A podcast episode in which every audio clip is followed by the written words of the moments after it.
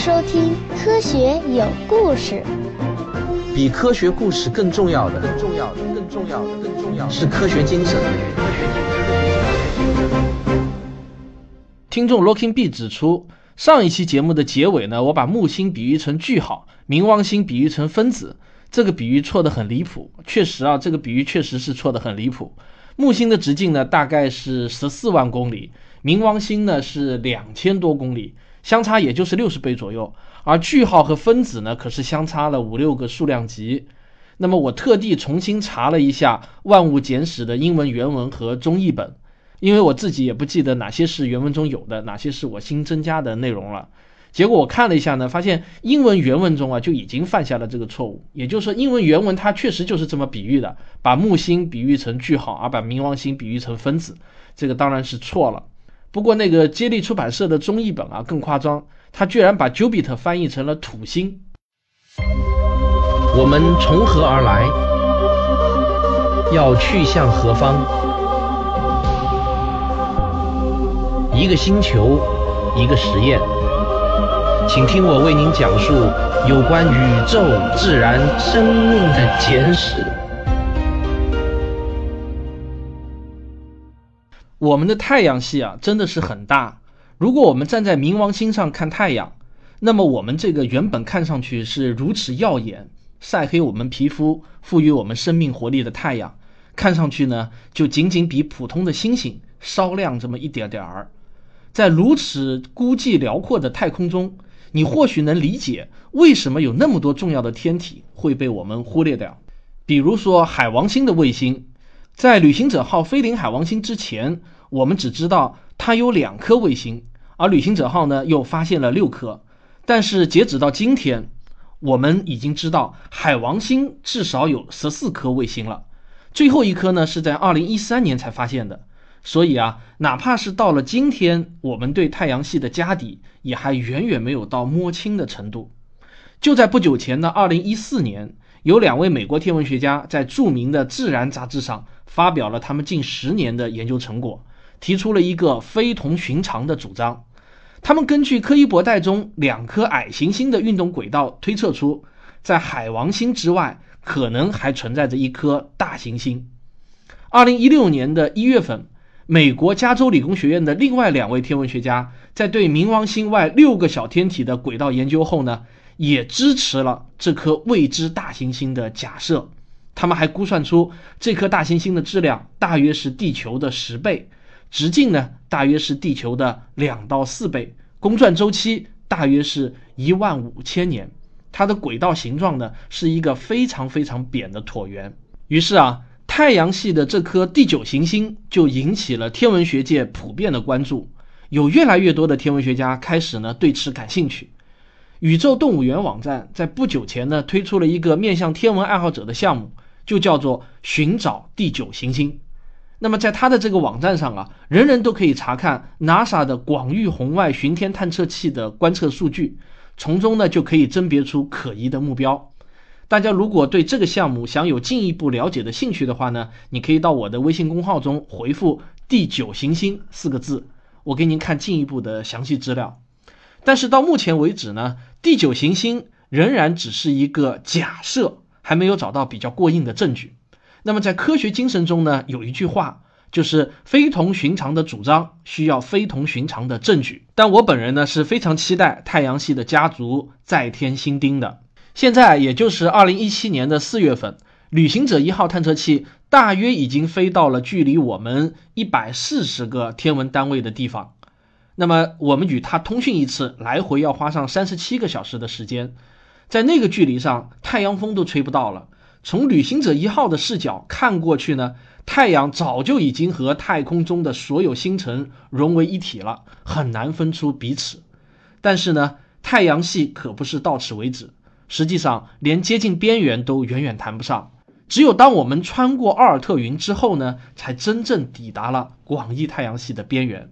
奥尔特云是一片飘着几万亿个彗星的广阔空域，天文学家们对这片空域的大小分歧呢还比较大。一般认为，奥尔特云从冥王星轨道之外的某处开始，一直延伸到两光年的宇宙范围。冥王星距离我们是四十个天文单位，而奥尔特云距离我们呢大约有两千到五万个天文单位，要飞到那片空域，旅行者一号至少还要飞五百多年，而要飞出奥尔特云呢，还至少要两到三万年，这才算真正飞出了太阳引力的范围。大多数天文挂图都暗示着冥王星是太阳系最外面一颗行星，这当然是不对的。其实冥王星远远不是太阳系边缘的标志，它只不过是万分之一的路程而已。当然了，目前人类并没有载人飞向太阳系边缘的计划，因为以我们现有的技术，即便是飞抵三十八万公里之外的月球，都是一项无比艰巨的任务。美国的老布什总统有一次头脑发昏，提出了一项载人飞向火星的计划，但当某个专家算出这大概需要花费四千五百亿美金，而且很可能全体船员都会死于非命的时候，老布什呢也就悄悄地打消了这个念头。但是啊。商界的一个传奇人物埃隆·马斯克却显然要比老布什总统大胆得多。他在成功创办了特斯拉公司之后呢，又于2002年创立了太空探索公司，并且他宣布他的公司要把人送上火星。当时呢是招致一片的讥笑声。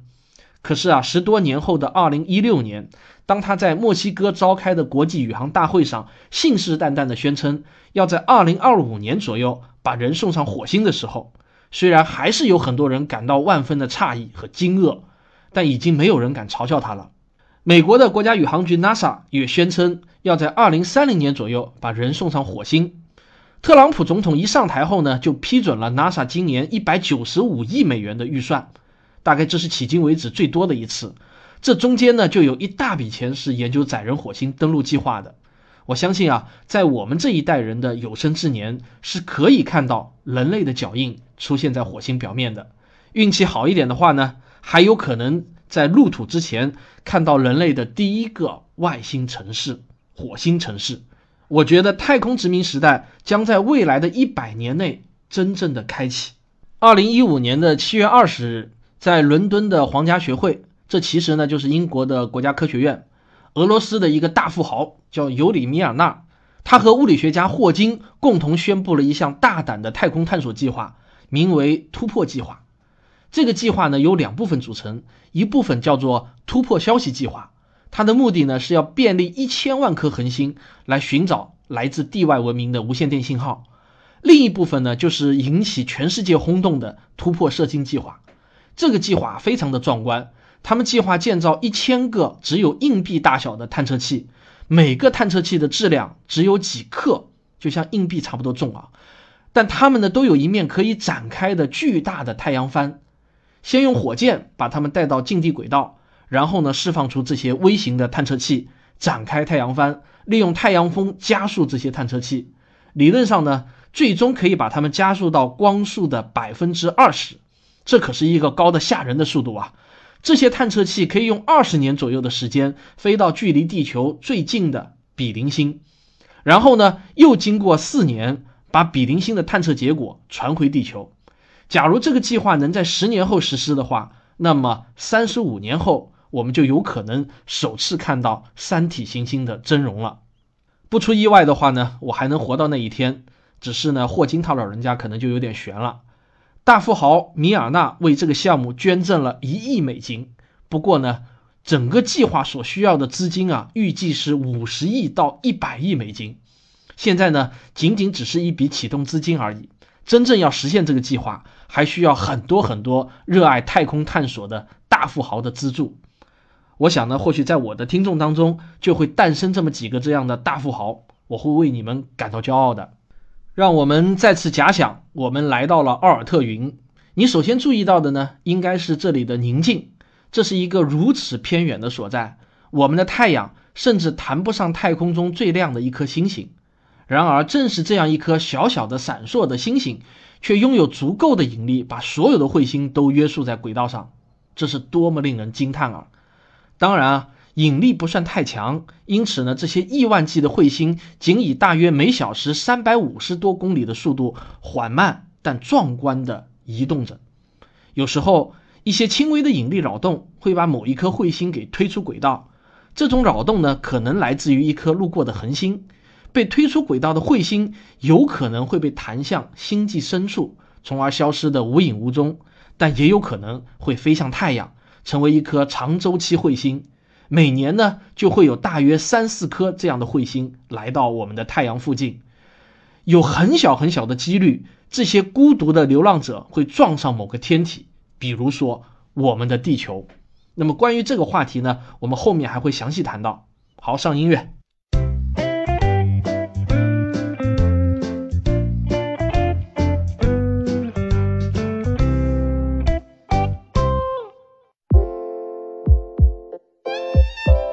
学有故事的微信公众号和 QQ 群都已经开通了，欢迎大家关注微信公号，获取有关我和节目的最新动态消息。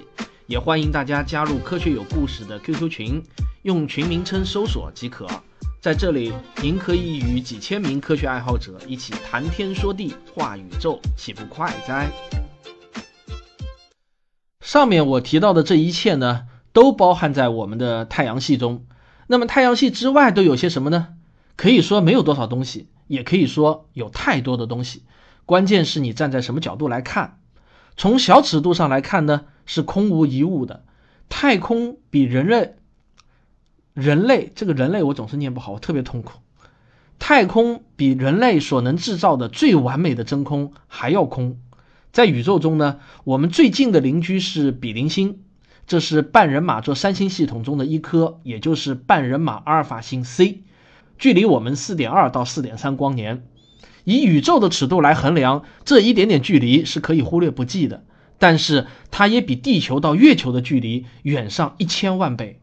如果乘坐旅行者一号飞去那里的话，至少也需要七万三千多年的时间。而你到了那里，或许就能够看到传说中的三体行星了。要达到下一个地标天狼星，又是四点六光年的旅程。你只能这样一个星站接一个星站的在宇宙中旅行，到达银河系的中心需要花费的时间比人类已经存在的时间还要多。我忍不住又想说一次，宇宙呢实在是太巨大了，恒星之间的平均距离就超过了三十万亿千米。哪怕我们能够接近光速，这种距离尺度对于人类来说也是一个无法想象的挑战。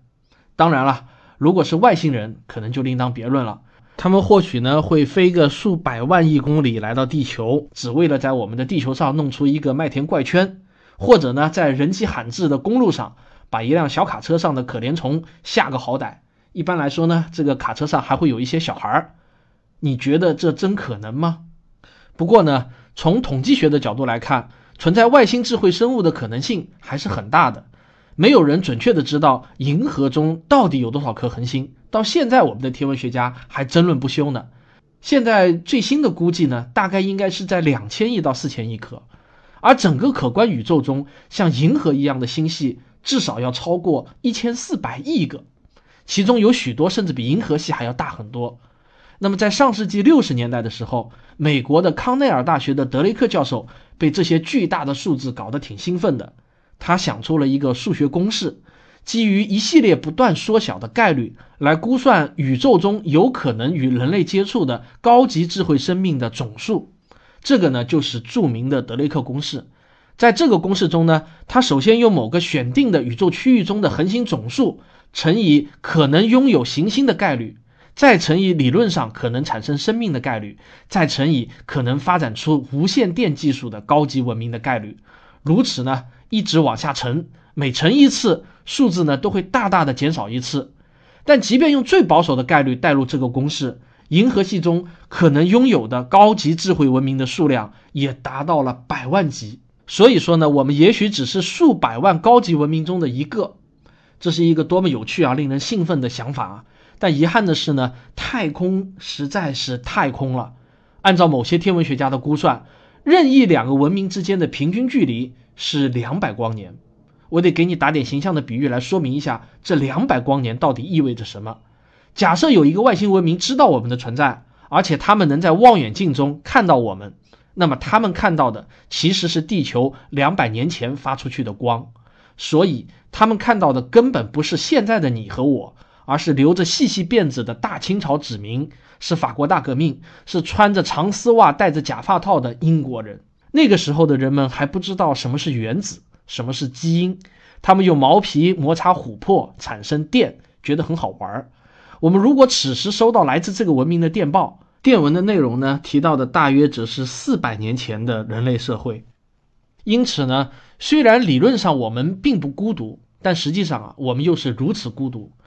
卡尔萨根曾经估算，宇宙中行星的数量高达一百万亿亿颗，这是一个大的无法想象的数字。但同样无法想象的呢，是我们宇宙空间之巨大，行星之稀疏。卡尔萨根曾经这样描述道。如果我们被随机塞入宇宙中的某处，那么刚好落在一颗行星之上，或者出现在行星附近的几率呢，不足十亿亿亿亿分之一，也就是十的三十三次方，一后面有三十三个零。大地呢是如此的珍惜。曾经有人会问我，到底有没有外星人？我总是会这么回答他们：有，但从未来过地球。于是呢，我的这个回答就会遭到一些朋友们的吐槽。他们认为我一方面口口声声的谈科学精神，但是这种绝对化的说法就不是科学精神。既然还没有外星生命存在的确凿证据，你又何以宣称有呢？我承认啊，如果是要写论文或者在非常严肃的场合辩论的话，直接使用“有”这个词确实是不足够严谨的。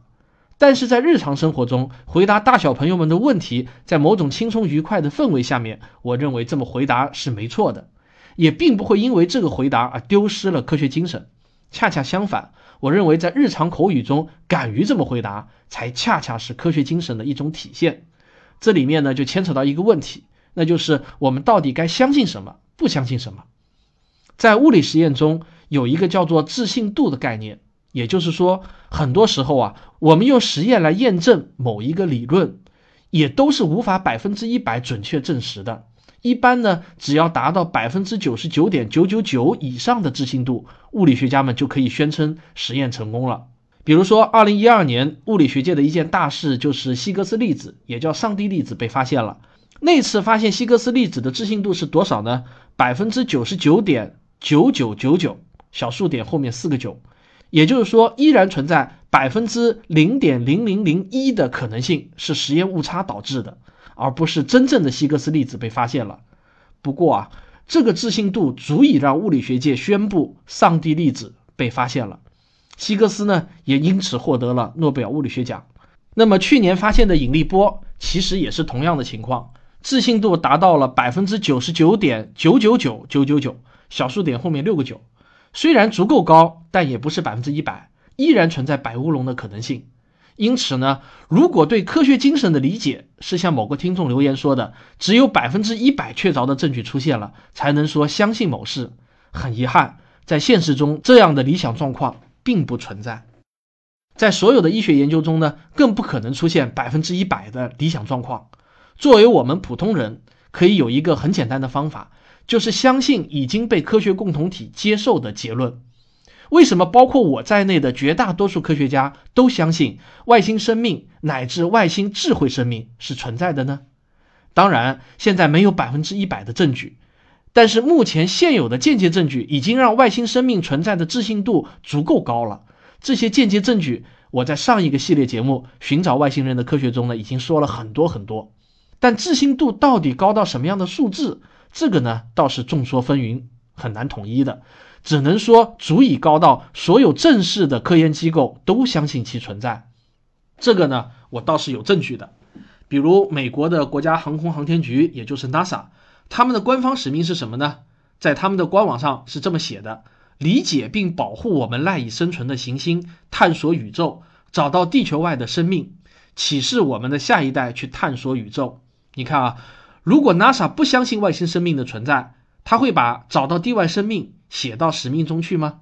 而中国中科院的一号工程，也就是贵州的 FAST 射电天文望远镜的使命之一，也是搜寻地球以外的智慧文明信号。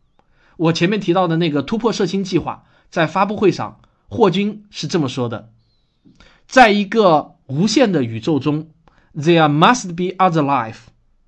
你看，霍金用的是 must be，也就是必然有，但也没有人指责霍金不具备科学精神。像这样的证据呢，我还能举出很多，他们都证明了科学共同体相信在我们的这个宇宙中存在外星生命。同样的道理，我们当然也不能百分之一百否定外星人来过地球，因为证明不存在几乎是不可能的。但是外星人来过地球的自信度却非常非常的低，因为迄今为止没有任何直接或者间接证据被科学共同体所接受了的。所以啊，在这样的大背景下，我们在日常生活中给孩子们做科普，是可以说外星人有，但没有来过地球的。也并不会因为这样说了，就显得我们丢掉了科学精神。相反，如果把不能证明不存在当做必定存在，才是丢掉了科学精神。科学精神更多的是关注我们的思考方法、思考过程，而对某些用词的较真，倒真不是科学精神中最重要的体现。那我们今天的故事就讲到这里，我们下一期来给大家讲讲超新星的故事。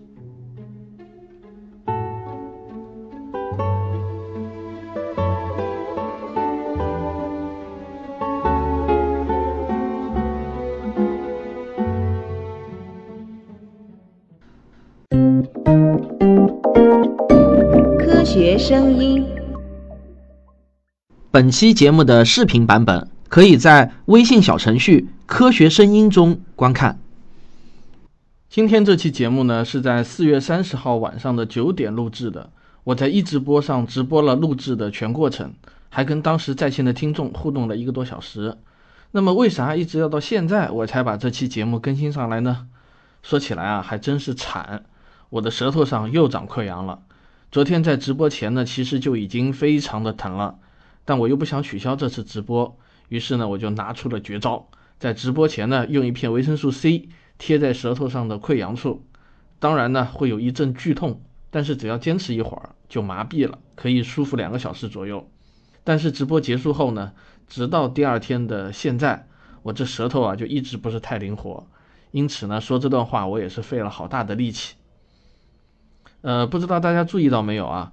呃，喜马拉雅现在呢把打赏改为了赞助，还弄出了一个赞助榜。比如现在我看到赞助榜上，方宇 FY 是第一名，赞助了一千五百个星；真真豆是第二名，五百二十个星；汪洋中的一条也是五百二十个星；代代五百二十个星；还有汪波千顷、叶夫子、维度空间加时间维度、无理数、无毛孔雀。神秘人零五八 SEPI 坏男孩等等也都在榜单上，我非常感谢这些听众对我这个节目的赞助，我想我一定会珍惜大家的赞助，努力做好每一期节目。如果你们对我的直播也感兴趣的话呢，可以关注一下我的新浪微博科普斯坦汪杰加 V 的啊，每次直播呢都会在微博上自动生成一条观看直播的链接地址。那么好，今天的节目就讲到这里。我们下期再见，谢谢大家的支持。